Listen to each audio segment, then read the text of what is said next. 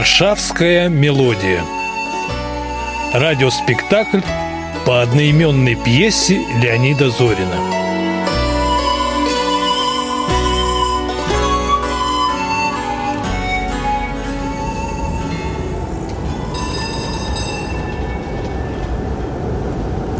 Первый послевоенный 1946 год.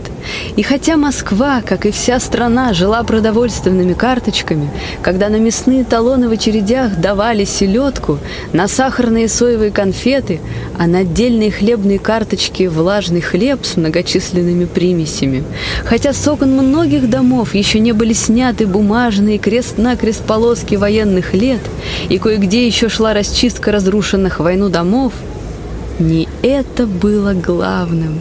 Главным было то, что мы победили в этой войне. И все, от мала до велика, с удовольствием окунулись в мирные заботы, работали и учились, а в свободное время отправлялись в клубы и кинотеатры, библиотеки, парки отдыха и на стадионы. На улицах постоянно толпился народ. Проезжали трамваи и неуклюжие зисы. Школьники, студенты пробегали стайками, кто в клуб, кто на каток. По радио звучали бодрые песни. И ветер летит, распевает над светлой Москвою рекой. По улицам звонким шагает веселый народ молодой. И даже снег, запорошивший всю Москву, придавал бодрости, вселял веру в счастливое будущее.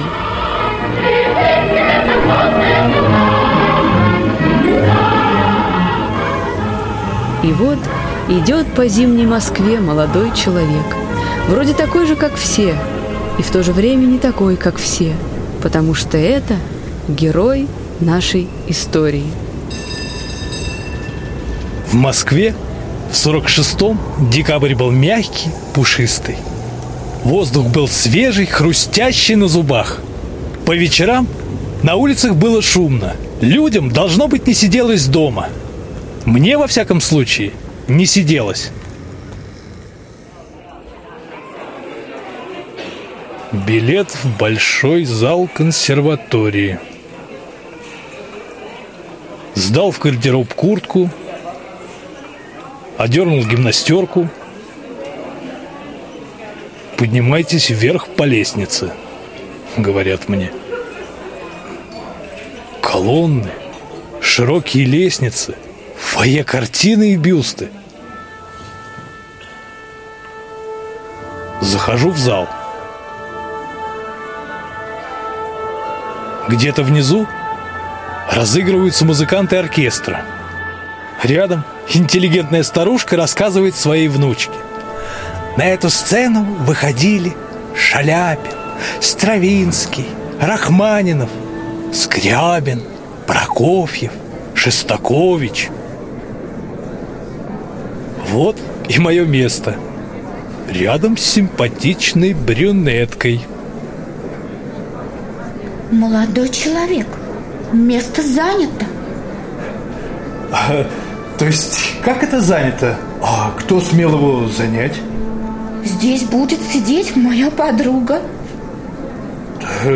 Не будет здесь сидеть ваша подруга? Молодой человек, но это есть невежливость. Вы не находите? Не нахожу. У меня билет на этот ряд. И это место. А, это, наверное, там. Как же там? Именно тут. Ну, это есть комизм, анекдот. Я сама доставала билеты. Я тоже сам достал. Вот, смотрите. Вы покупали на руках? Вы хотите сказать с рук? О, пожалуйста, пусть будет с рук. У брюнетки в рыжем пальто. Верно. Чудная девушка. Пожалуйста, не хвалите ее. Я не хочу о ней слышать. У нее, видимо, что-то произошло. Она страшно куда-то спешила. Так, так, я знаю, куда она спешила. А вокруг все спрашивают билетик. Представляете, какая удача? Вы часто бываете в консерватории? Нет. первый раз. А что? Ничего. Иду себе и вижу толпа на квартал. Все ясно, дело стоящее. Бросаюсь в кассу. Дудки. Закрыто. Администратор вообще меня отшил. Ну, думаю, что за черт? Чтоб я, да не прорвался, такого все же еще не бывало. И тут это ваша подруга в рыжем пальто. А что сегодня будет? Если вы не возражаете, будет Шопен.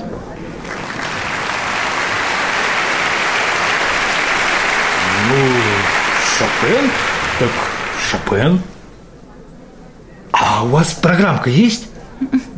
У вас программка есть? Тихо.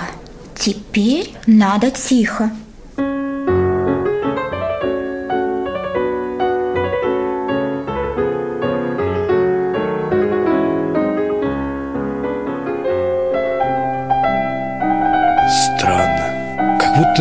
Теплый дух от печки с кисловатым запахом хлеба.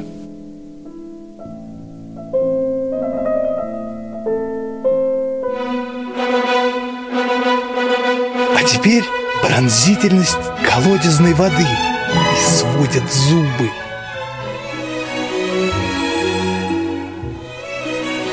Шершавый язык коровы.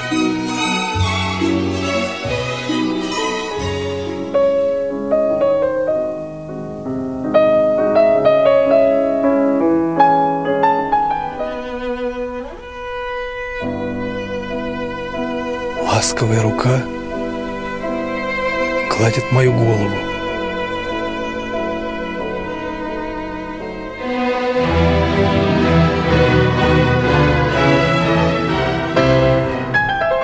Ощущение счастья.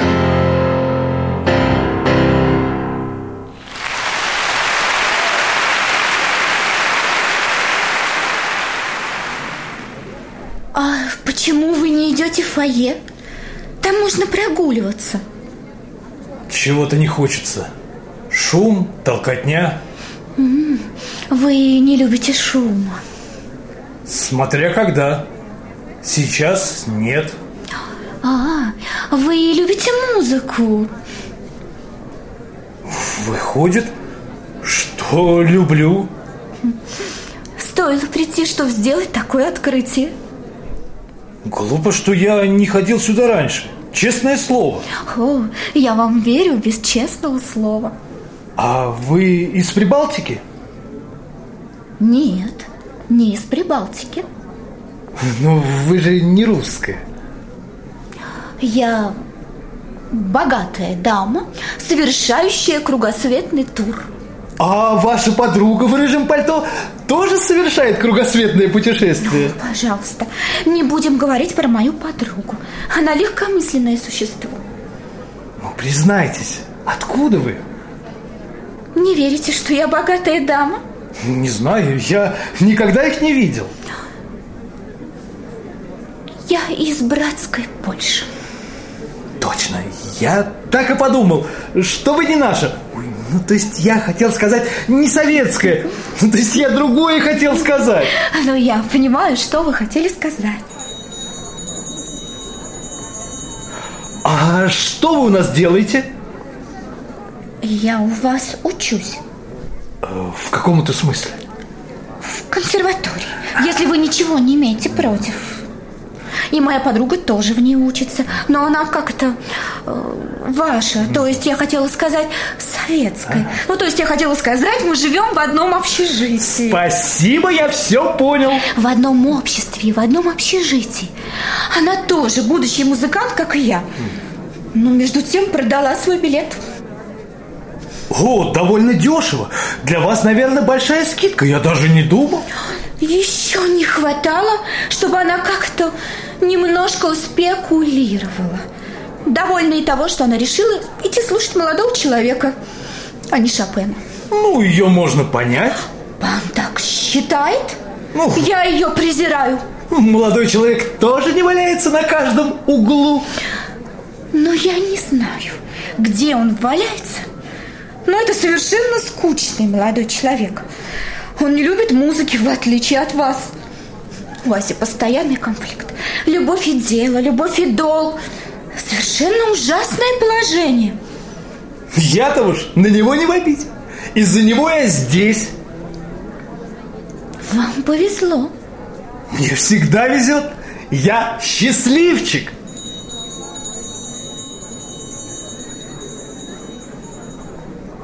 Первый раз вижу человека, который это не скрывает. А зачем мне это скрывать? А вы не боитесь?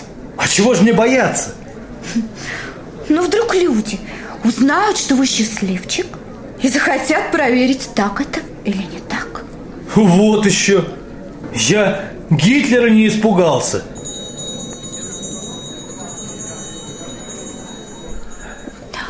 Все, тихо. Теперь надо тихо. Как вас зовут? Тише. Слушайте музыку.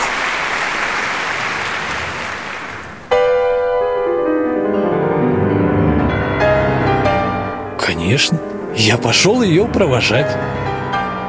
Она в старомодном клетчатом пальто, смешной шапке и варежках на резинке. Славная.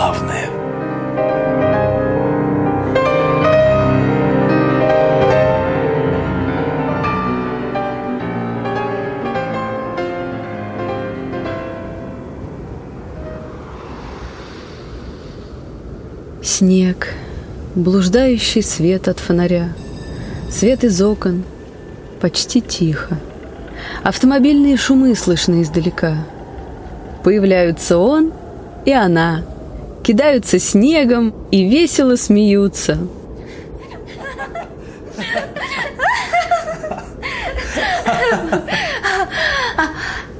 А вот наш переулок. А вон там, в конце, наше общежитие. Спасибо. Дальше идти не надо. Можно встретиться с Асей. Если она увидит, что меня провожают, я потеряю как-то эм, моральное превосходство. Значит, Геля. Это Гелена. По-русски вы просто Лена. Значит, вы Виктор. По-русски просто победитель. Я просто Лена, а вы просто победитель. И все-таки не стоит переводить. Всякое произведение в переводе теряет. Пан будет спорить. Пан не будет спорить. Вот вам. Вот. Удивительная девушка. А вас в комнате много? Еще две девушки. Две чайные розы. Но первую вы видели, это Ася. Она тоже певица, как и я.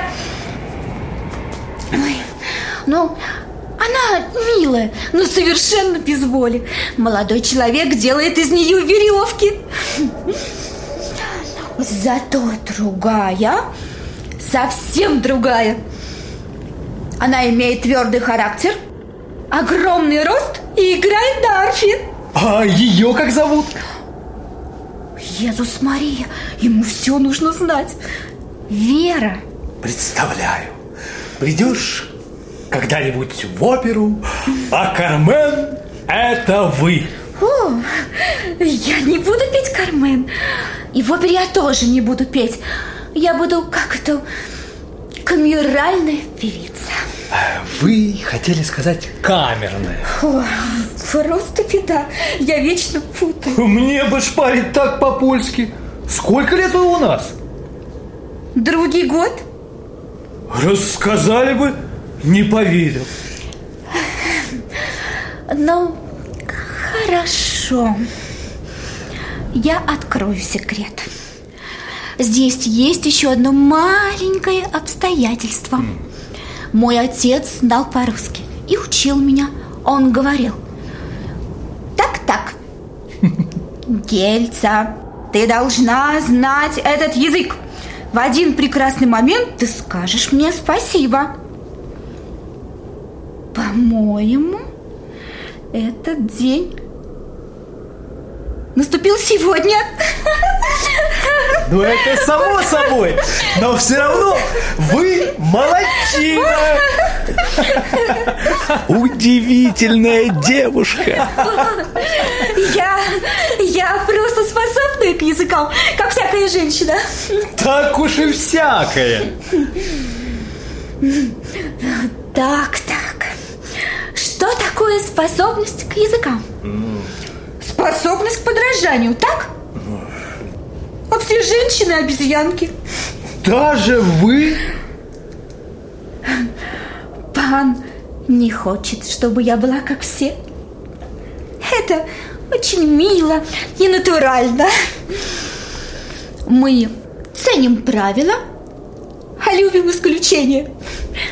Очень жаль, но я ужасная обезьянка. Я смотрю вокруг и все примеряю на себя. Это мне не годится, а это мне подойдет. Красивая прическа. Немножко задор, немножко поэзия, немножко вызов. Очень хорошо. Беру себе.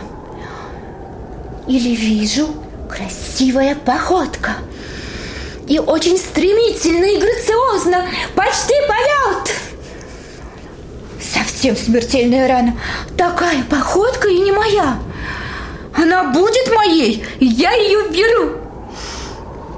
Потом я вижу девушку. У нее задумывавшийся взгляд. Он показывает на глубокую душу. Очень хорошо. Беру этот взгляд – Задумчивый взгляд. Но все равно, вы меня поняли. В общем, я Жан-Батист Мольер. Он говорил, «Je prends mon bien, ou je le trouve». Хоть, хоть в переводе и потеряет, переведите. Я немножко на вас давлю своим французским. Это значит, я беру свое добро там, где его нахожу. Э, ходят слухи, что Мольер взял себе две сцены у Сирано де Бержурака. Но ему было можно, он был гений. А вам? Мне тоже.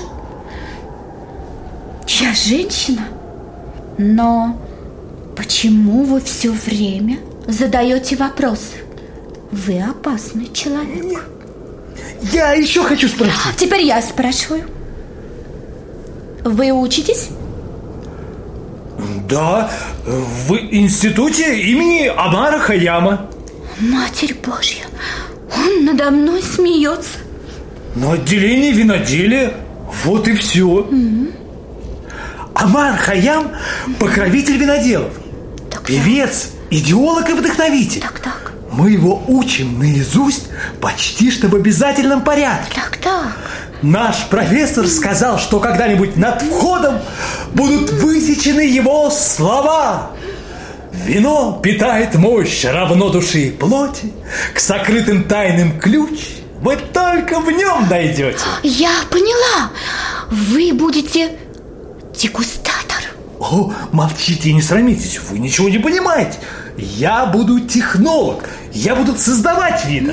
Если вы не сопьетесь, вы прославите свое имя. Виноделы не спиваются. Это исключено. Отношение потребителя. А между тем, вино рождается как человек. Прежде всего, нужно найти те качества, которые создадут букет. Ну, а потом вино надо выдерживать. Так, так, так. Букет создается выдержкой. Ой, это очень интересно. Это надо будет запомнить. Уже так поздно. Мне пора. Геля! Так, так. Интересно, что же вы скажете дальше? Я хочу вас увидеть. Я знаю. Но вы не должны были это показывать. Как надо правильно показывать или показать? Я действительно хочу вас увидеть. Ну, надо небрежно, совсем небрежно, когда мы увидимся. Когда мы увидимся? Ну, откуда я знаю? В субботу в восемь. Где? Вы так будете спрашивать все?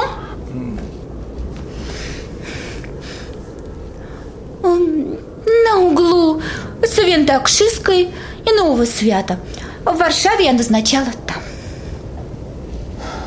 Там. Пан полагает, он будет первый? Пан не полагает. Так где? И при этом вы можете улыбнуться. Где, где? Вы еще в консерватории должны были подумать. Ес Мария совсем мало опыта. Хорошо.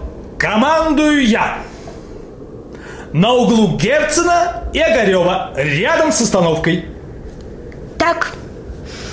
Ах, это Ася. Не могла продать старичку.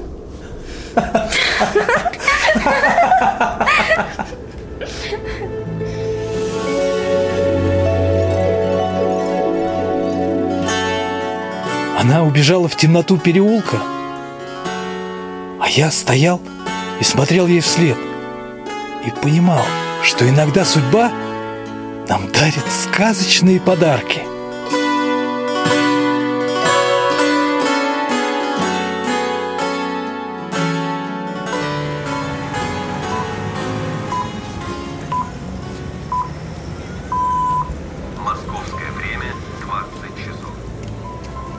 Остановка на углу улиц Герцена и Огарева. Фонарный столб с часами. Вокруг столба снежные сугробы. Девочка-школьница лепит снежки и кидает их по разным целям. Появляется Виктор. Останавливается, ждет. Вот подходит еще один молодой человек с чахлой розочкой в руках. Виктор взглянул на розочку и отвел глаза. Прогуливаются редкие прохожие. Вот под свет фонаря впорхнула улыбающаяся розовощекая красавица в искусственной шубейке. Получила свою розочку от молодого человека и снежок за шиворот от десятилетней девчушки. Тили-тили-тесто, жених и невеста. Молодой человек погрозил девочке пальцем, та в ответ звонко рассмеялась и убежала. Влюбленная пара заторопилась, наверное, в кино. Стало тихо. Вдруг она не придет? Который час?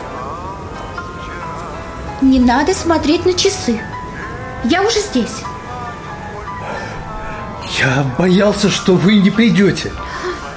Так вы все-таки чего-то боитесь? Выяснилось, что это важно, Именно что? чтобы вы пришли. А, это как раз я представляю. Можно подумать. К вам каждый вечер на угол приходят варшавские девушки. Варшавские девушки знают себе цену. Все девушки должны знать себе цену. Непобедимость идет от достоинства. А куда мы сегодня пойдем? Спасите меня! Он опять задает вопросы. Матерь Божья, о чем он думал эти три дня? Вы должны меня ослепить, показывать себя в лучшем виде. Ну разве вы не зовете меня в ресторан? Получу стипендию и позову. Фу, Это рыцарский ответ. Ответ безумца. Не возмутитесь. Я знаю, что вы создаете вина, что вам еще нечем за них платить. Будьте веселы. Видите, я не надела сегодня вечерний наряд, и у моих туфель совсем другая миссия. Еще будут варианты. Пока мест нет. Ведь единственной вашей заботой весь этот вечер должна быть только я. Это я как раз понял. Тем более, тем более, что ваш Хаям говорил, красавица вина, бежать на свете этому разумно, если их найдем на свете том. Вы прочли Хаяма? Мне это приятно. Вы его так любите? Приятно, что вы готовились к встрече. Как она изменилась. Вот что? Спасибо за предупреждение. А это не понял. Вы не так безопасны. Как показалось, с вами нужно быть настороже. Ничуть не надо. Это ошибка. Ну, хорошо. Я готовилась. Не забуду это ни вам, ни Хаяму. Не стоит сердиться. Будем друзьями. Все равно у вас мало опыта. Даже если вы что-то заметили, вы не должны были это показать. Тогда в удобный момент вы могли бы этим воспользоваться. Ну так все-таки, куда мы идем? На два билета в кино денег должно хватить. Я полагаю, что мы пойдем в кино. Отец предупреждал меня. С кино все начинается. Мы ему ничего не скажем. Безусловно, не скажем. Его уже нет. Простите. Что с вами делать? Прощаю. Когда взяли Варшаву, мы перебрались жить в деревню. Но его это все равно не спасло. А что бы вы делали, если бы я не пришла? Явился бы к вам в общежитие. Это хорошо. Это значит, что у вас есть характер. Теперь вы знаете, что я сирота, и меня обидеть нельзя. Как надо правильно? Обидеть или обижать? Ну, можно и так, и так. И так, и так нельзя. Нельзя обижать. Я ведь тоже сирота. У меня и матери нет. Бедный мальчик. И он убежден, что счастливчик. Конечно, счастливчик. Это факт. Сколько людей не дожило, а я дожил. Полгода в госпитале, и вот он я на углу Герцена и Огарева. Виток, ни слова больше про войну, ни слова. Договорились. Миру мир. Если бы я знала, вы ни минуты не ждали бы меня на этом вашем углу. Вы опоздали по-божески. Я приготовился ждать полчаса. Так долго? Ну, девушки это любят. Али, то есть глупство. Ну, то есть глупость. Зачем расстраивать человека, если ты все равно придешь? Я читала. Точность есть вежливость королей. И королев? Всякая женщина королева. Это надо понимать раз и навсегда. Вы хотите сказать понять раз и навсегда. Добже, добже. Вы всегда знаете лучше, что я хочу сказать.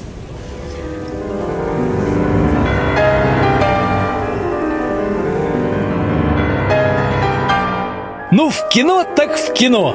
Хотя с ней я готов куда угодно, даже на край света.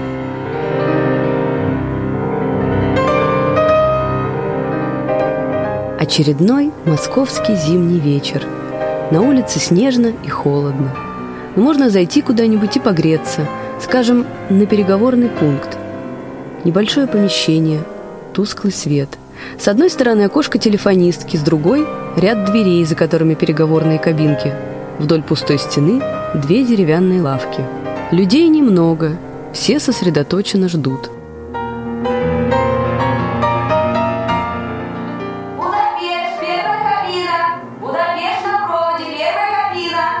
Пожилой человек с портфелем поспешно устремился и скрылся за дверью с номером один. Снова стало тихо. Правда, ненадолго. Открывается входная дверь, входят Геля и Виктор, шумные и раскрасневшиеся от мороза.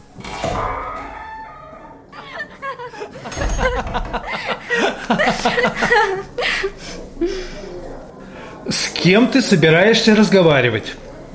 Если пан позволит. С Варшавой. А точнее, Пусть это будет маленькой тайной.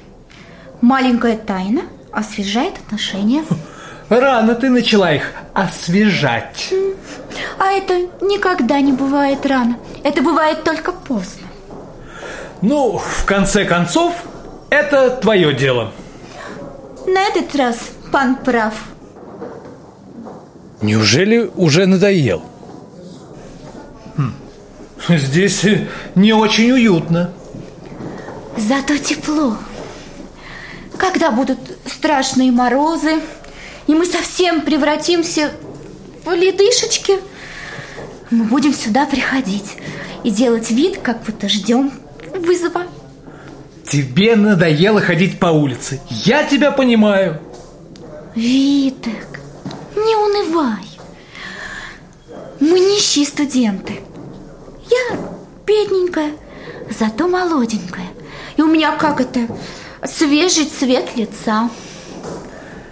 Жаль, что я не в Москве родился. По крайней мере, был бы свой угол. Я охрипла. Не знаю, как буду разговаривать. Ничего не охрипло. Голос как голос. Ну, ты не знаешь. Меня лечили два дня. Меня закутывали в два одеяла. Потом мне давали чай с малиной. Потом я пылала, как грешница на костре. Потом я не выдержала и сбросила с себя все. Все было как в раю. Я лежала голая. Все повернулись. Ну и пусть. Я лежала голая, ела яблоко. Вера играла на арфе, все было как в раю. Жаль, что меня там не было. Старая песня. Стоит создать рай, как тут же появляется черт. Ты и так во всем виновата. Из-за тебя я потеряю голос и погублю свою карьеру. Певица не может быть легкомысленной. Ты никогда не была легкомысленной. Альбо ты управляешь темпераментом, альбо он управляет тобой. Браво, браво! Могу повторить. Неприятный какой мужчина в шляпе. Который час? Виток, человек интересуется временем в самый неподходящий момент. Не обращал внимания. Слушай, я тебя сейчас развеселю. Один раз отец нагрузил телегу огромной копной сена. В этой копне были спрятаны евреи. Я должна была их довести до другого села. И только нас отпустил патруль. Мы еще не успели отъехать двух шагов. Как из копны высовывается голова старика в белой бороде зеленая травка и спрашивает, который час? Матерь Божья, я еще вижу патруль, а ему нужно знать, который час. Ты меня развеселила. Тебя же могли убить или хуже. Что может быть хуже? Ты сама знаешь. Ты чудак, Вита. Да перестань, ну какой я чудак. Ну что ты злишься? Я люблю чудаков. С ними теплее жить на свете. Жаль, что люди кругом. Все Целую. Вызывает Варшава, кабина 4. Варшава на проводе, кабина 4. Это меня. Подожди, я быстро. Этот шляпа, похоже, подслушивал нас. Или показалось. Вызывает Прага, кабина 2. Прага на проводе, вторая кабина. Кому же Геля звонит? Вызывает София, кабина 3. София, София, третья кабина. Как хорошо было слышно. Как будто рядом. С кем ты разговаривала? Виток, неужели же ты не видишь, что я хочу, чтобы ты мучился и гадал? Ты сказала, что мать уехала к тетке в Радом. О, Радом. Это великолепный город. Его еще называют столица сапожников. Когда-нибудь я поеду в Радом, и мне там сделают такие туфельки, что ты сразу пригласишь меня в Гранд-отель. Если она в Радоме, с кем ты разговаривала? О, трагическая русская душа тут же ищет драму. Если пани предпочитает комедию, она может не отвечать. А я еще не панни, я панна. Альба Паненко. Прости, я ошибся. И я ошиблась. Я думала, у нас будет такой легкий, приятный роман. Ну, хорошо. Я сознаюсь. Я разговаривала с молодым человеком. А как его зовут? Ну, предположим, Дадок. А фамилия? Мария, а что, если я разговаривала с подругой?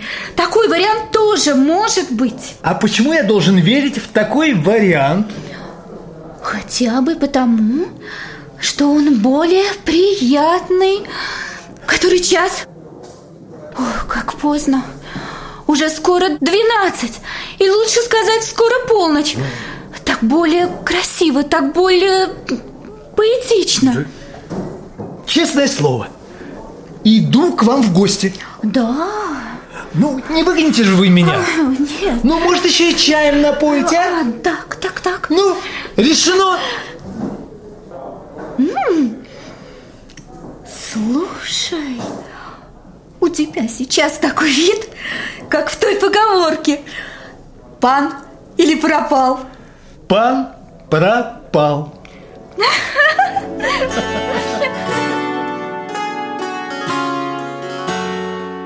Да, пан пропал. Пан по уши влюбился.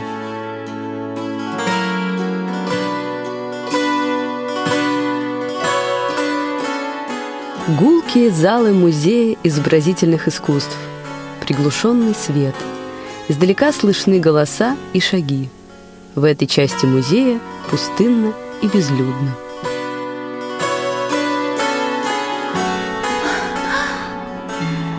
Только что была Москва, и вот Витек.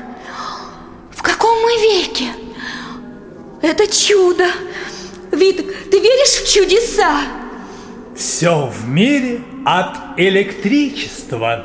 О, ты невозможен. Но все равно я тебя прощаю за то, что ты меня сюда привел. Ну что делать, если некуда идти? Вит, не нарушай настроение. Из нас двоих я разумное начало. Это новость для меня. Смотри, какая красавица. Ты бы мог ее полюбить? Любят не красавиц, а красоток. Ты невозможен. Она прекрасна. Уж больно несовременно. Лед. Мы тоже будем несовременные. Когда это будет? Ой, как жаль, что ты никогда не был в Кракове. Я бы водила тебя в Вавель. А что это, Вавель? Это старинный замок. В нем похоронены все короли и многие известные люди. И еще там лежит королева Едвига. Она была покровительницей университета, и все ученицы до сих пор пишут ей письма. Что же они там пишут? Ну, дорогая Едвига, а сделай так, чтобы мне стало легче учиться. Дорогая Едвига, помоги мне сдать экзамены. И ты ей тоже писал? Ну да, когда я приехала в Краков, я тут же побежала к Едвиге. Интересно было бы прочесть твою записку. Раз ты такой любопытный, я тебе скажу. Дорогая Едвига, сделай так, чтобы меня полюбил учитель математики. И что? Едвига тебе помогла? Должно быть, помогла. Я выдержала экзамен. У меня появилась идея. Надеюсь, ты шутишь. Спрячемся за этого типа и поцелуемся.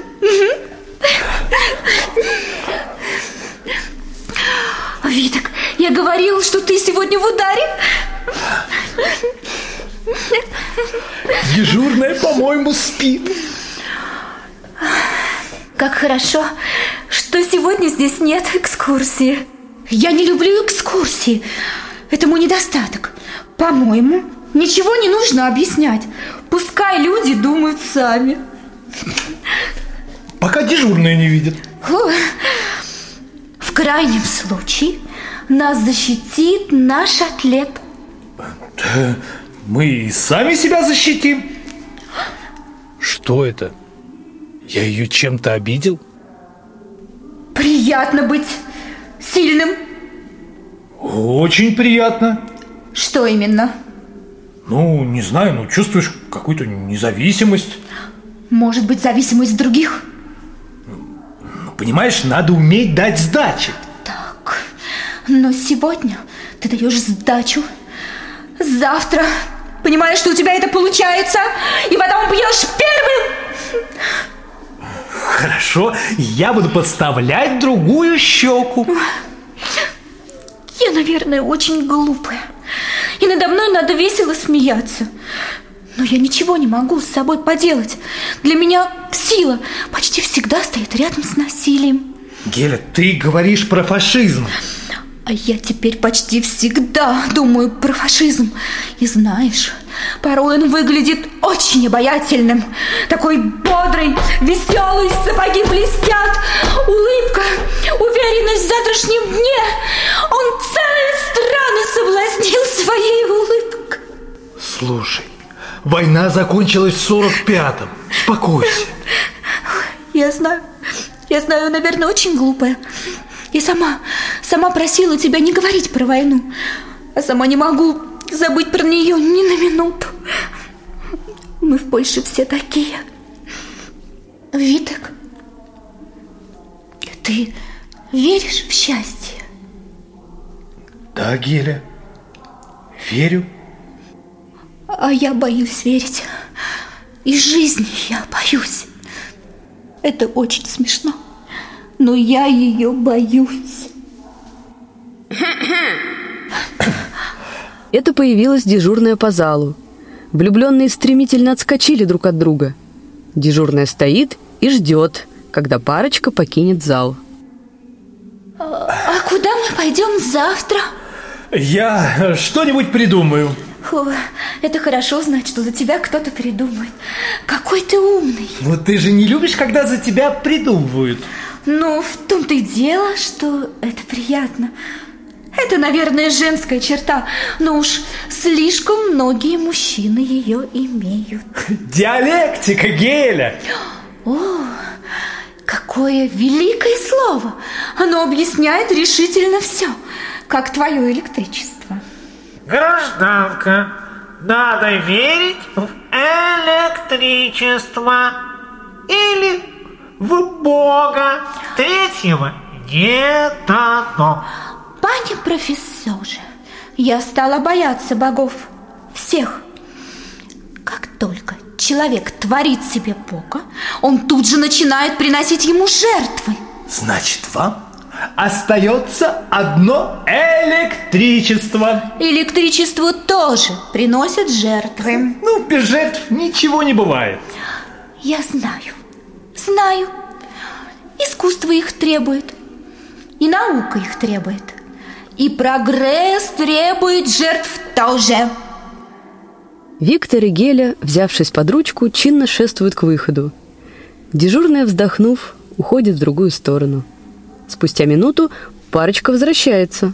Виток, Что? теперь идея появилась у меня.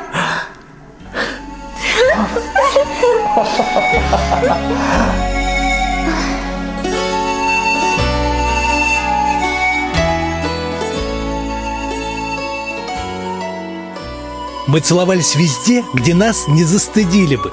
В кино, в парадных, на лестницах, на пустынных дорожках парков. Заходили на вокзалы. Я подбирал слова, чтобы сделать Геле предложение. Но говорить об этом пока не хватало решимости.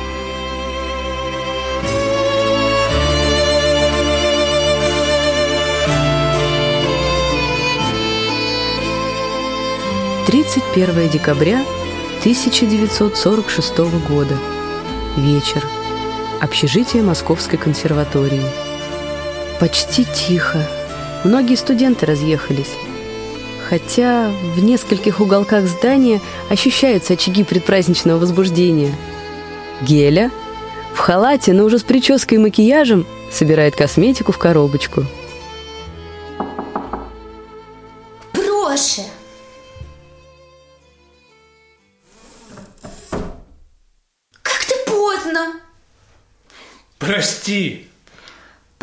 Них доберемся, уже будет Новый год.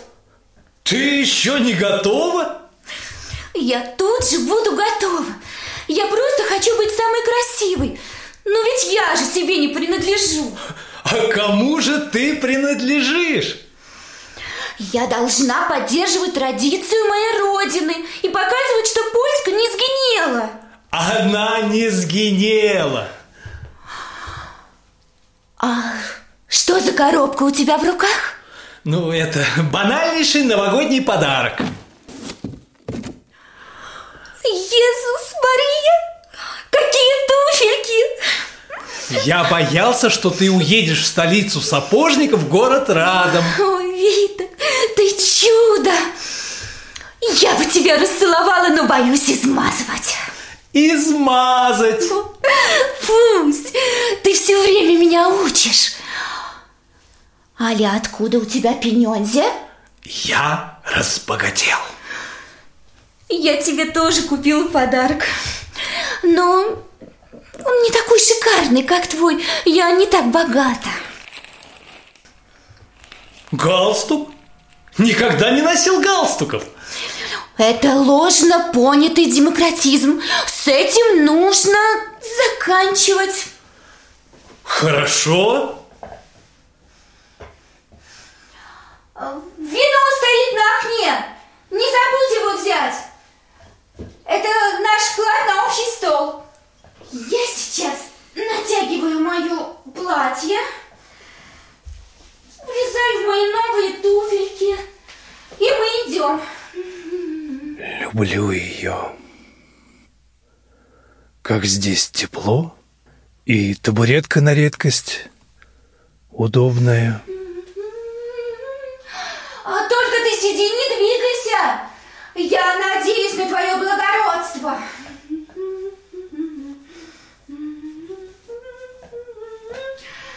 А, Витек, Витек, ты почему молчишь? Это согласие или протест? Пока Геля надевает платье за ширмой, Виктор успевает уснуть, неловко уткнув лицо в руки, сложенные на столе. Геля в ожидании восхищения выпархивает на середину комнаты и замирает. Но не услышав ничего, недоуменно и осторожно заглядывает Виктору в лицо. Что с тобой, Витек? Ты спишь? Вздохнув, приносит вторую табуретку, садится напротив Виктора и внимательно его рассматривает.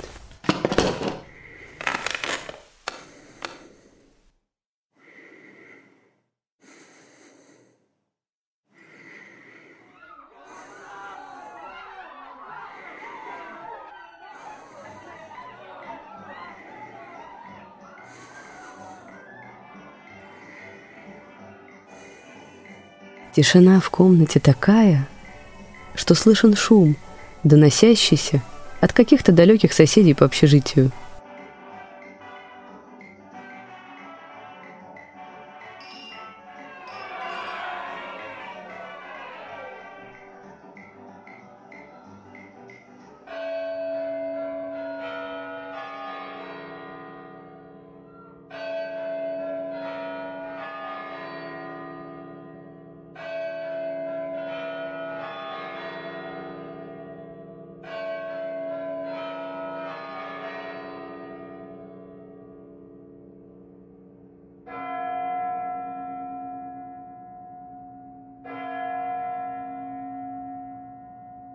Геля продолжает сидеть неподвижно, все в той же позе.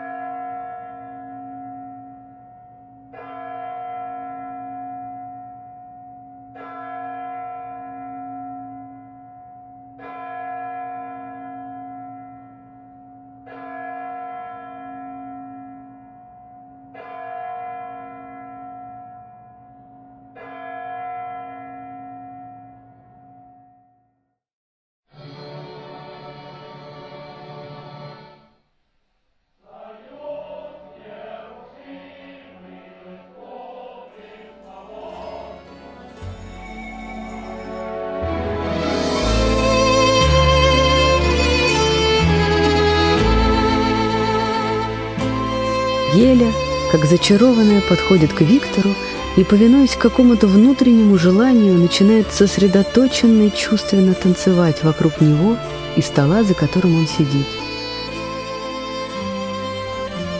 Устав, Геля снова опускается на табурет.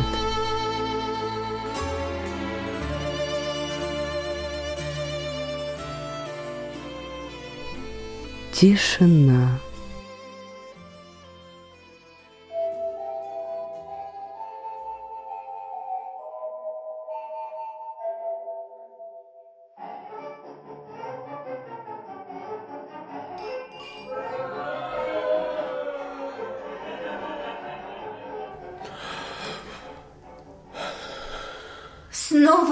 Годом, Виток. Который час? Как всегда, не вовремя. Уже четверть второго. Я заснул. Как дитя. И спал, как ангел. Я просто бандит. Слишком сильно. Прости, я поступил как свинья. Напротив, ты поступил как патриот. И теперь королевой красоты будет Наташа. Может, все-таки пойдем? Уже не стоит. Мы вызовем только вопросы и улыбки. Какая глупость. Витык, где ты был? Я разгружал вагоны. Это ты там разбогател? Всякий труд почетен. Ничего, мы выпьем вино сами. Я очень хочу за тебя выпить. А я за тебя. А это хорошее вино? Обычное вино. Ты можешь пить обычное вино? Или это профанация? Wszystko jedno, panna.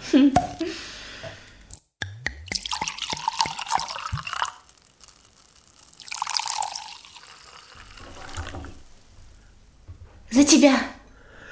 За тебя. Я хочу выпить за то, чтобы мне было хорошо с тобой в этом 47-м году. Я ужасный консерватор. Но я не хочу узнавать в тебе новые черты Даже если это будут черты будущего. Но я хочу расти над собой. Не надо. Кто знает, куда ты вырастешь. Мне с тобой сейчас так хорошо, так ясно. Не надо тебе пить вина, у нас нет закуски. Ничего, у меня трезвая голова, я не сделаю глупости. А закуски действительно нет. Ты проспал закуску. И главное, торт. Наташина мама настоящий маэстро. Я сегодня видела этот торт во сне. Лакомка. Если бы ты знал, какие частки на новом святе. Больше нигде нет таких часток. За тебя. За тебя.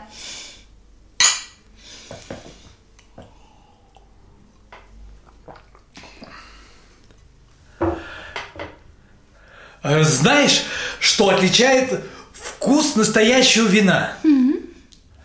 Послевкусие. Дивное слово. Только ты объясни мне его. Э, Ну, э, послевкусие – это вкус, который остается после того, как выпьешь вино. Послевкусие. Есть такие круглые вина, они словно перекатываются во рту. А это не перекатывается. Само собой, в нем недостаточно тела. Какая же это все-таки бесстыдная наука, это твое виноделие. А сейчас я хочу танцевать в моих новых туфельках. Позвольте вам их надеть. Проше. Включи, пожалуйста, репродуктор.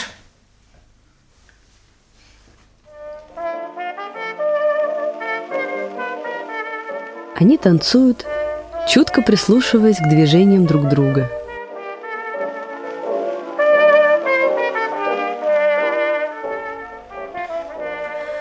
Во всех городах сейчас танцуют. Во всех домах. Во всех странах. И желают друг другу счастья. Виток, мне почему-то грустно. Я говорил тебе, не надо было пить вино. Не то, не то. Я не знаю, как тебе это объяснить. Я боюсь, что ты подумаешь, что я истеричка. Я просто думаю, сколько же людей живет вместе со мной в одно и то же время, и я никогда их не узнаю. Везде и повсюду границы, границы, границы, границы времени, границы пространства, границы наших сил. И только у наших надежд нет границ. Но я же тебя нашел. Ты нашел меня случайно. Все равно. Жопрен, Жопрен. В общем, я беру свое добро там, где его нахожу. Это умно с твоей стороны. Витек, а у тебя сейчас нет никаких идей? Есть одна. Любимая моя. Что за послевкусие? Как я правильно говорю? Ты прирожденный винодел. Если бы я им была, мы бы спились. Эта музыка не отвечает моей внутренней мелодии. Тогда ей придется умолкнуть.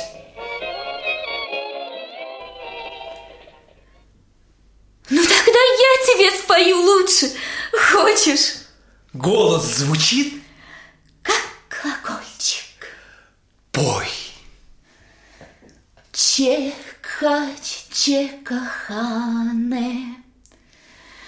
Nigdy nie przystały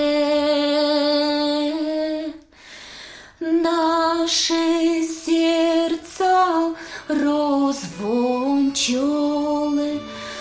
Na zawsze już spolone Она пела, а я думал, какое это счастье, что мы вот так случайно встретились, что не смогу жить без нее. Мне просто физически необходимо быть рядом, ловить ее взгляд, касаться рукой, дышать одним воздухом. В общем, любить и защищать от всех ее страхов и невзгод.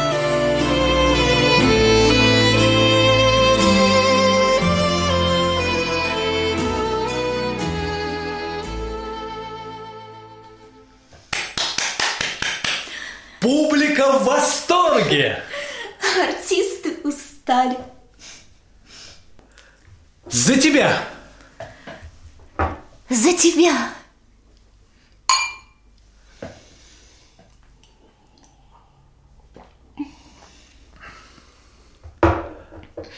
Я хотел бы научиться польскому, Ну так я тебя буду учить, хочешь?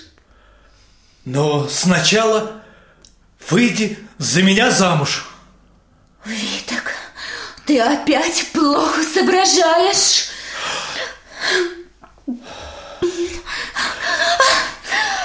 Все словно сговорились, чтобы мы помешались. Первая ночь Нового года. Вино В общежитии пусто. На всем белом свете никого Но это не так Мы не одни на целом свете И завтрашний день уже наступил И необходимо смотреть вперед Ты мудрая девушка. Ой, я тебе говорил, что я трезвее тебя К несчастью. Я просто боюсь быть серьезной Просто боюсь А я не боюсь. Я кое-что знаю. Я знаю, что ты нужна мне и нужна. Чего же я еще должен знать? Разве этого мало? Я просыпаюсь, чтобы тебя увидеть, чтобы услышать твой голос. Твое вечное «как это?». Я сейчас надел на твои ноги туфельки и понял, что за все 24 года я не был так счастлив. Ну вот, у тебя глаза на мокром месте. Прости. Я все равно сделаю тебя счастливой. Я сделаю все, чтобы прошел твой страх. Я сделаю все, чтобы ты никогда ничего не боялась. Я буду беречь тебя днем и ночью.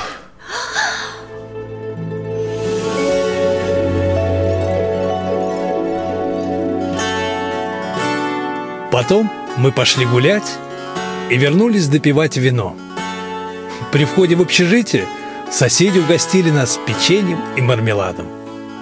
Мы до утра ели сладости, пили вино и разговаривали.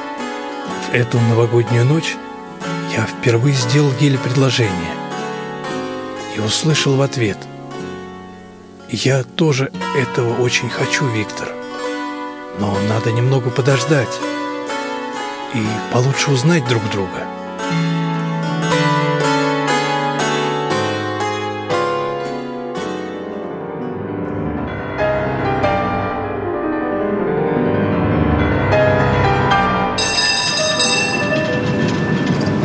Битком набитый трамвай швыряет из стороны в сторону. Билетики, билетики. Кондуктор с пронзительным голосом, расталкивая всех, с пристрастием выполняет свою работу. Много пассажиров с портфелями, авоськами, коробками. Лица напряженные и суровые. Всем неудобно. Один Виктор выделяется из толпы. Он улыбается и как бы светится изнутри. В руках у него красная розочка.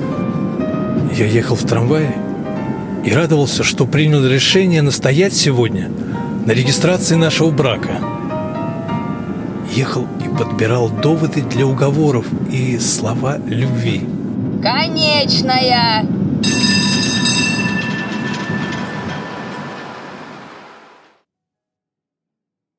Комната Гели и ее подруг в общежитии. По всему полу разбросаны ноты. Геля, заплаканная, сидит за столом, расправляет мятую газету, пытается в ней что-то прочитать и снова яростно мнет ее.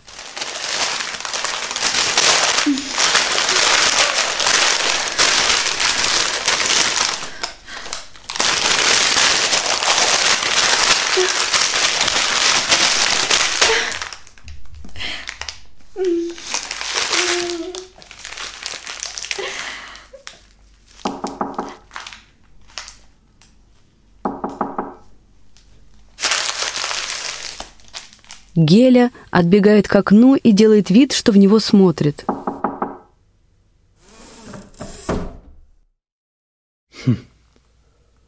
Ноты разбросаны. Стоит, отвернувшись, и молчит. Что-то случилось? Попробую сделать вид, что ничего не замечаю. Целую рончики. Здравствуй. Было бы хорошо, если бы ты повернулась и подошла. Ну вот я повернулась. Пан ждет, пан нервничает. У меня ужасно болит голова. Ну, тут нужно что-нибудь принять и лечь. Но я принимала и ложилась. Это твои ноты? Мои. И эти? И эти мои. Целая программа. Можно давать концерты. Какая жизнь ожидает меня? Вино, музыка и любовь. Кажется, я опять трезвее тебя. Как всегда. Однако ты уже недовольна. А что же будет, когда я стану твоим мужем? Ты еще хочешь им стать? Да, и не позднее, чем через неделю. Довольно мне слушать ваше польское величество. Не я ли был покорнейшим верноподданным? Сначала ты говоришь, что мы должны сдать сессию. Я подчиняюсь. Потом ты везешь меня за город ходить на лыжах. Ты, ты утверждаешь, что мы должны привыкнуть друг к другу. Я знаю, что, слава богу, никогда к тебе не привык, но этого хочешь ты, и я опять подчиняюсь. Что делать? Я современный человек, и для счастья мне нужно удостоверение. Напрасно ты думаешь, что это шутки. Какие шутки! Я восстал! Я хочу, чтобы меня называли пан Млодый! Перевести? По-польски это значит новобрачный. Ты ничего не слышал? Нет. С утра поглощен самоанализом. И тебе никто ничего не сказал? Какие-то новости? У нас или у них? У нас. Асю увезли в Дагестан. Вышел новый закон. Протянула мне комок измятой газеты. Что в этой газете статья? И что же он утверждает? Он воспрещает браки с иностранцами с 15 февраля. Ничего не вижу. Строчки прыгают. Но... Но это не может относиться к нам. Можно спросить, почему? Ну, ну мы же любим друг друга. Ты глупец! О, о, прости, прости, прости меня, ради бога, я сама не слышу, сама себя не слышу. Убежден. Отвечаю тебе головой. Здесь будет индивидуальный подход. Ну, очевидно, были какие-то неприятности, потом дипломатическая переписка и... Прошу тебя, не волнуйся. Не волнуйся. Ну, в конце концов, ну мы же живем в 20 веке. Так, правда, мы живем в 20 веке, и это очень разнообразный век, когда за несколько часов можно оказываться на другом конце света. Это 20 век. И когда со всей земли В Испанию съезжаются антифашисты. Это тоже 20 век.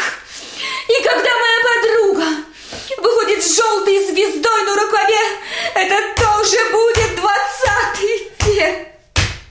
Когда Гитлер вздыхает в своем подвале, это тоже 20 век. И когда он однажды появится снова, это тоже будет 20 век. Виток, ты говорил, что я привыкла бояться. Но я боюсь, боюсь, боюсь. Черт! Вот она твоя трезвость! Если бы ты слушала меня, мы бы были уже женаты! Если бы не моя трезвость, ты бы оказался в трудном положении. Но ведь они должны понять, что это неправильно.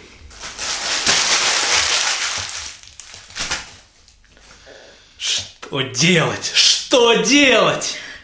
Виток единственный мой. Ну, придумай, придумай что-нибудь. Ведь ты же счастливчик. Ты же всегда хорошо умел придумать. Придумай что-нибудь, Виток. Ну, придумай что-нибудь. Я обязательно что-нибудь... Я обязательно что-нибудь придумаю. Я придумаю что-нибудь. Я обязательно что-нибудь придумаю.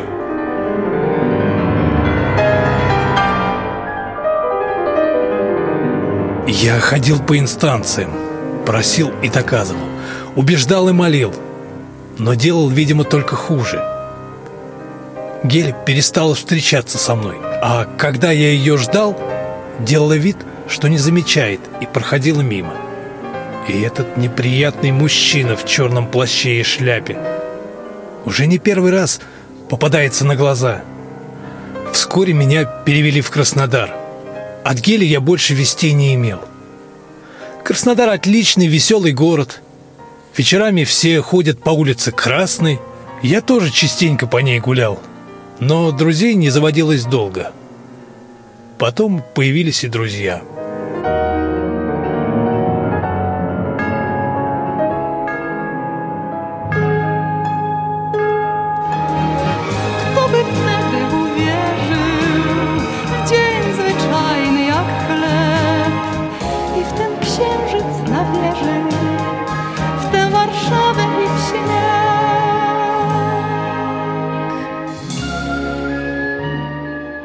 1958 год. Ранняя осень в Варшаве, яркая и теплая. Польская столица в годы Второй мировой пережила трагедию почти полного разрушения. Но после освобождения город начали возрождать из руин, буквально отстроили заново, по старым гравюрам, чертежам и фотографиям.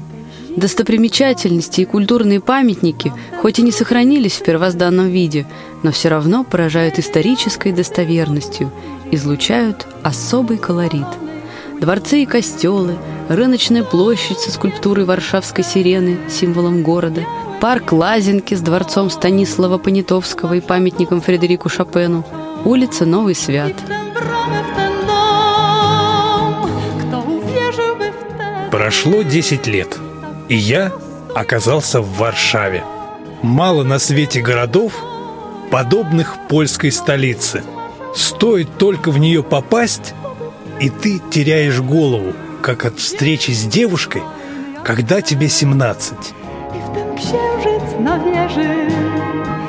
Warszawę i w śnieg. Вестибюль гостиницы с мягкими диванами, зеркальными столиками и позолоченными светильниками. Стойка администратора. На стойке телефон. Виктор в элегантном строгом костюме и летнем пальто нараспашку, подглядывая в клочок бумаги, набирает телефонный номер. Сердце готово выскочить. Что я ей скажу? Слухом. Прошу пани Гелену. Гельца. Слухом. Слухом. Геля, это я. Слышишь? Это я. Иисус Мария. Жду тебя в 8 часов на углу Свинтакшистской и Нового Свята.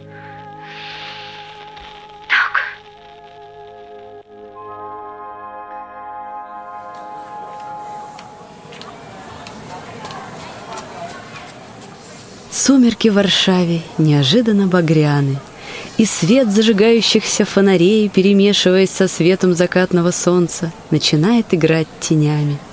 Восемь вечера. На улице людно и шумно. Все как будто пытаются нагуляться про запас перед грядущими осенними непогодами. На пересечении улиц Виндакшиска и Нового Свята в небольшом сквере около деревянной лавочки стоит Виктор. В руках у него шикарная темно-красная роза. Появляется Геля.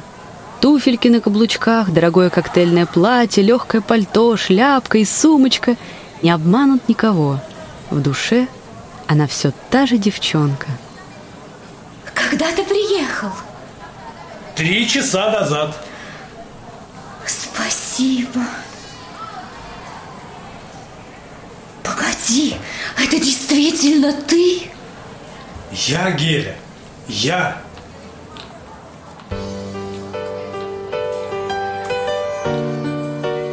Они заходят в ресторанчик под гвяздами. Это любимое место отдыха Гели. Здесь поет Юлик Штадлер, ее друг. Żydal był i niezły drań, a sukcesy miał u pań. Jak on to robił ja. Сюда стремится вся Варшава. Несмотря на будний день, нет свободных столиков, но по просьбе Гели им быстро находят уютное местечко за колонной, подальше от любопытных глаз.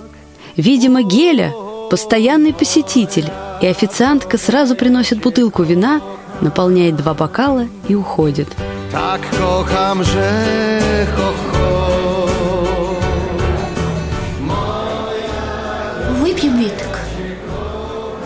За что? за хорошую память.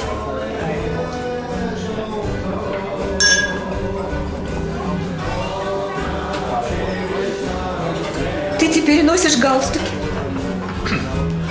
Да, ты меня приучила.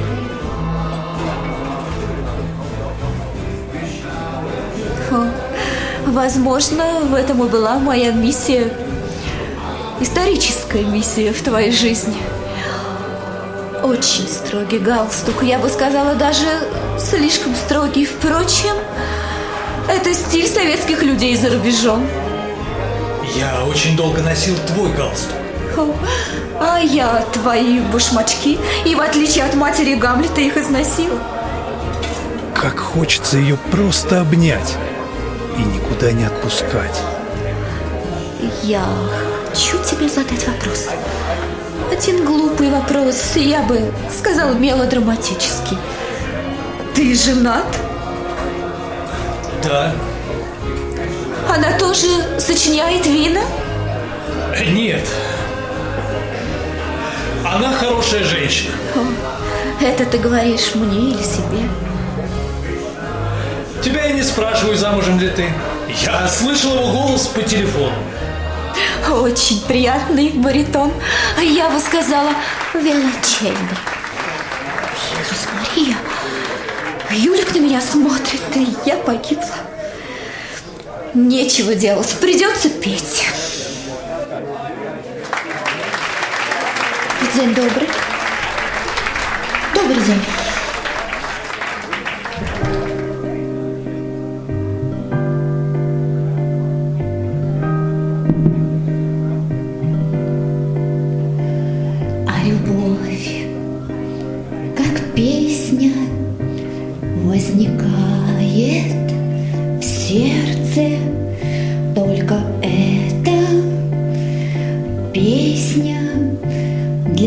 Для двоих, для нас. Если полюбилась,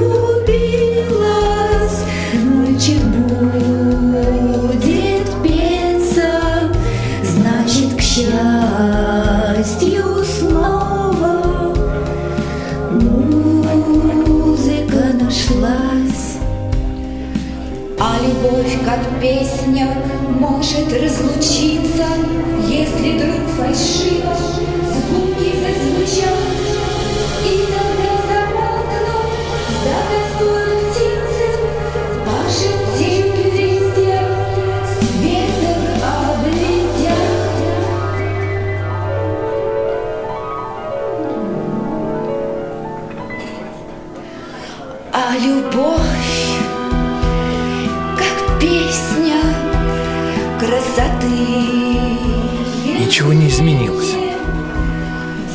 Она поет. Я слушаю и испытываю безудержное желание целовать ее. Целовать до одури, до головокружения. Но любит ли она меня?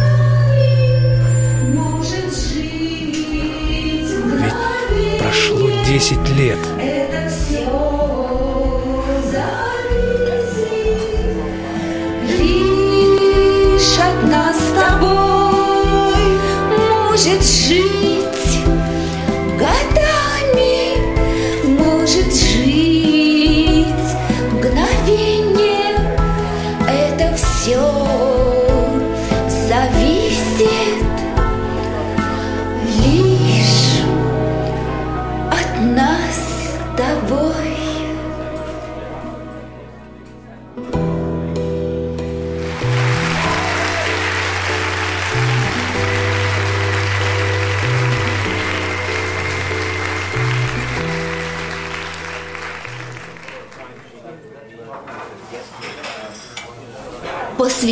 Посвящается тебе. Любит. Увести бы ее куда-нибудь и насовсем. Нельзя. Спасибо. Вот мы и встретились с тобой, Виток. Послезавтра мы уезжаем. Куда? Смотреть ваши виноградники. Я совсем забыла, зачем ты приехал.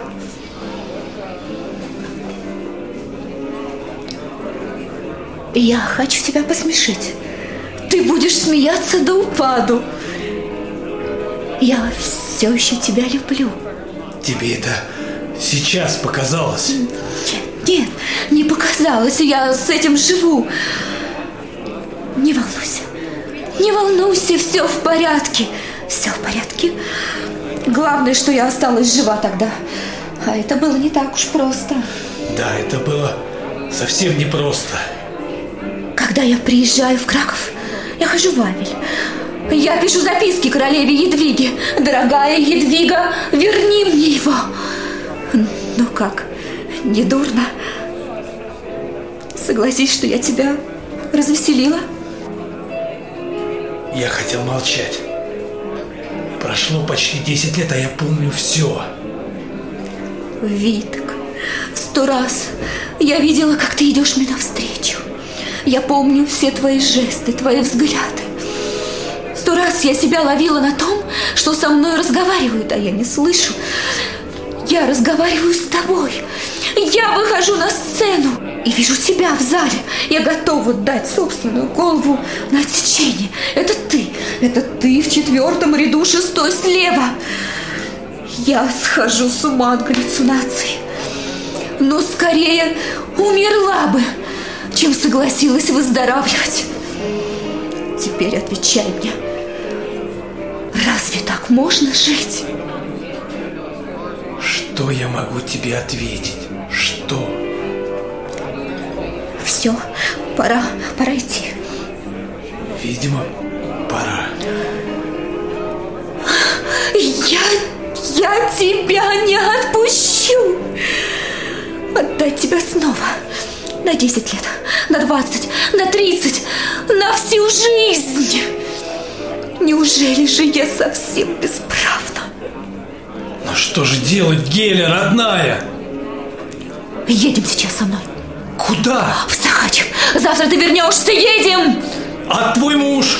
А, в Шиску, в Етну. Едем. Эх, если бы речь шла только обо мне. А друзья в гостинице накажут всех. Нельзя. Ну почему? Ну пойми, я здесь не один, пропасть на целую ночь. Ну, они же тебя поймут. Ты же им все расскажешь, они же тебя поймут. Кто поймет, а кто и не поймет. Не надо. Я все поняла. И очень прошу тебя, больше ни слова. Геля! Больше ни слова.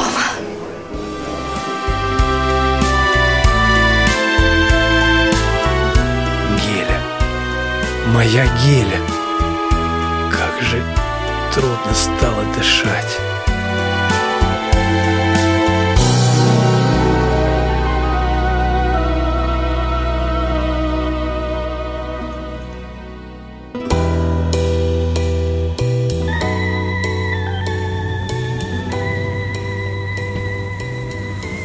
Прошло еще почти 10 лет. В начале мая я приехал в Москву. Погода стояла отличная, теплая. Женщины были уже в летних платьях. Вечером все высыпали на улице. А я решил пойти на концерт, который меня очень интересовал. Маленькая комната перед выходом на сцену. Гримерный столик, стул, небольшой диван, вешалка с разноцветными платьями. Входит Виктор. В руках у него сверток. Он внимательно осматривается, а потом, подойдя к гримерному столику, долго разглядывает стоящую на нем фотографию в рамке. Да. Как мы тогда любили друг друга.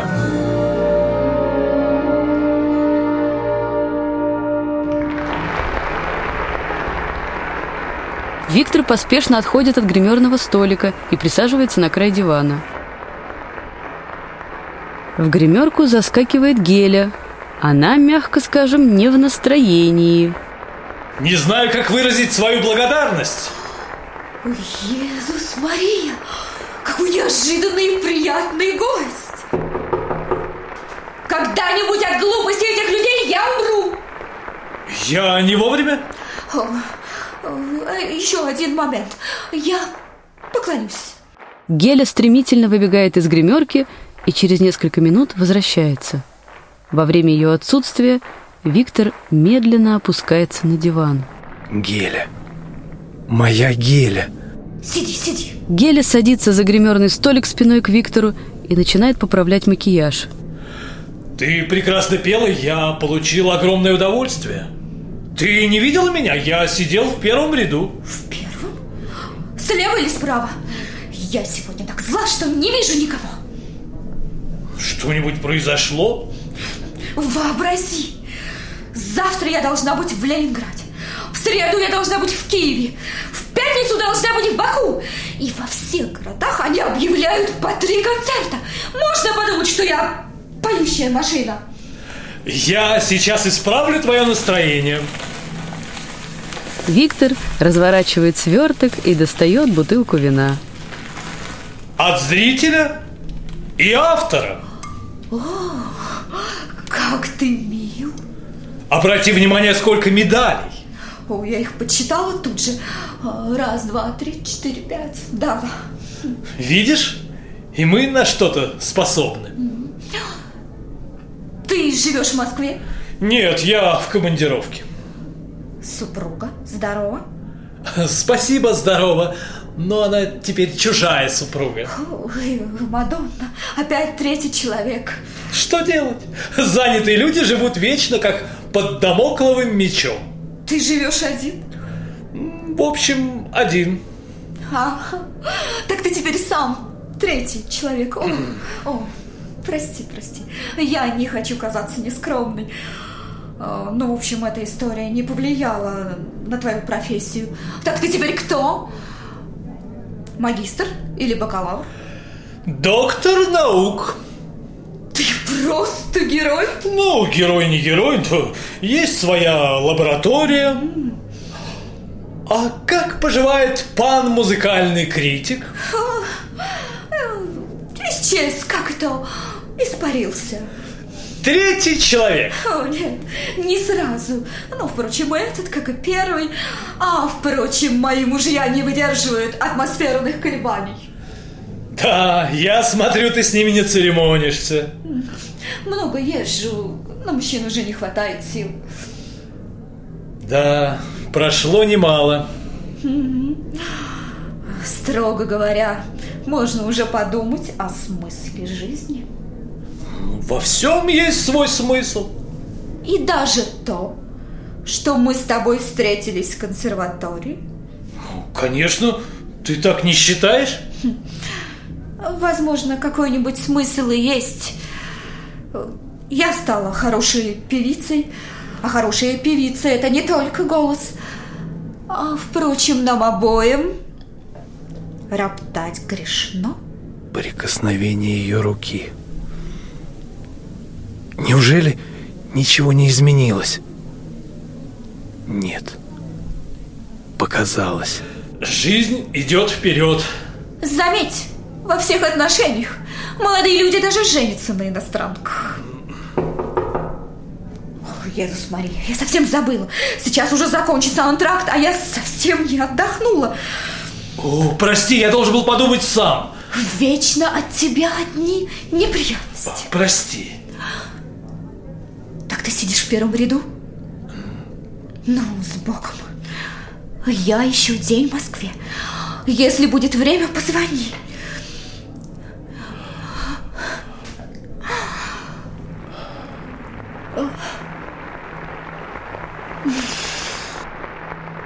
Отель Варшава, 208. Тебе записать или запомнишь? Конечно, запомню. Виктор пятится к гримерному столику, потом за своей спиной осторожно берет фотографию в рамке и продолжает пятиться к двери. Давид Зенни, Виток. Будь здоров.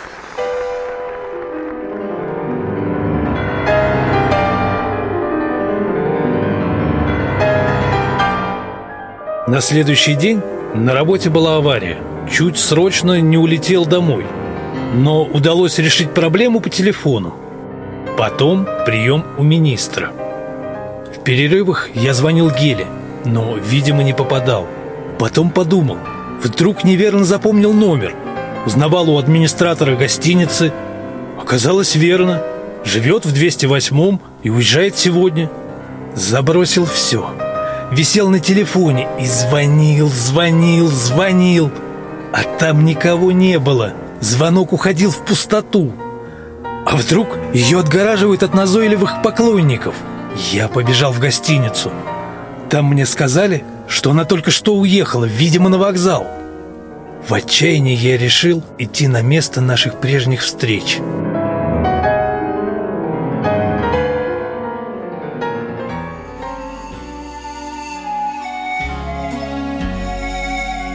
Остановка на углу улиц Герцена и Огарева. Фонарный столб с часами. Понедельник. Конец рабочего дня. Прошел небольшой дождь и умыл молодую листву деревьев. Но солнце не появилось. Облака затянули все небо. Сейчас около фонаря под часами еще никого нет. Мимо пробегают, перепрыгивая через лужи прохожие. Дворник меланхолично сметает мусор с дорожки. Появляется Геля в элегантном длинном пальто и шляпке. Она ждет, нервничая и поглядывая на часы, срывает с дерева кленовый листочек и пытается успокоиться, рассматривая его и поглаживая пальцем. Проходит минут десять. Ей начинает сигналить автомобиль. Она отмахивается и продолжает ждать. Автомобиль сигналит настойчивее. Геля судорожно ищет что-то в сумочке и не находит. Потом пристраивает кленовый лист, который держала в руках, в щелочку, найденную в фонарном столбе. Идет к дороге, но возвращается, срывает с дерева листок-близняшку и поспешно садится в машину. Машина срывается с места и уезжает. Под часами никого. Только спешат мимо по своим делам прохожие, да дворник скребет метлой. Через пять минут появляется Виктор.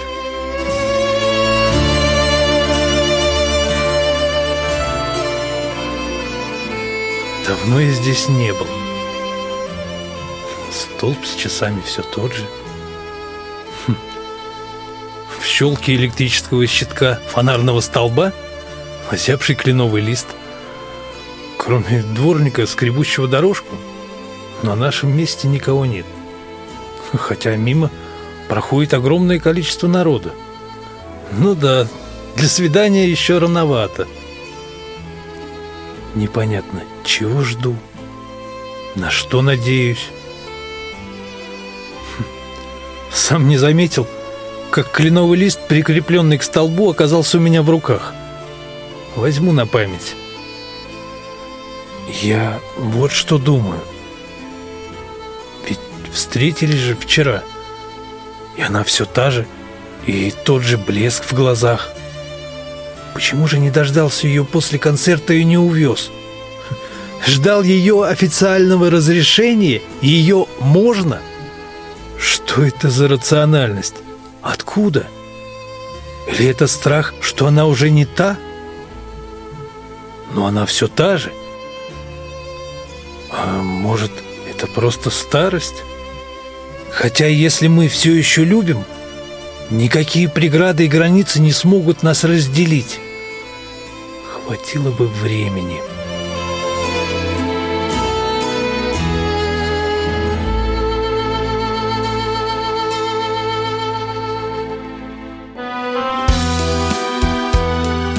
Вы слушали радиоспектакль «Варшавская мелодия» по одноименной пьесе Леонида Зорина.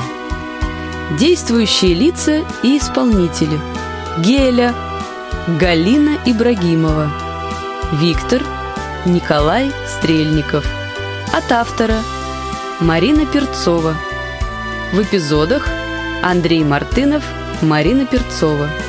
Режиссер-постановщик Ирина Некрасова. Звукорежиссер Иван Черенев. Радиоспектакль создан на звукозаписывающей студии «Радиовоз» в 2019 году.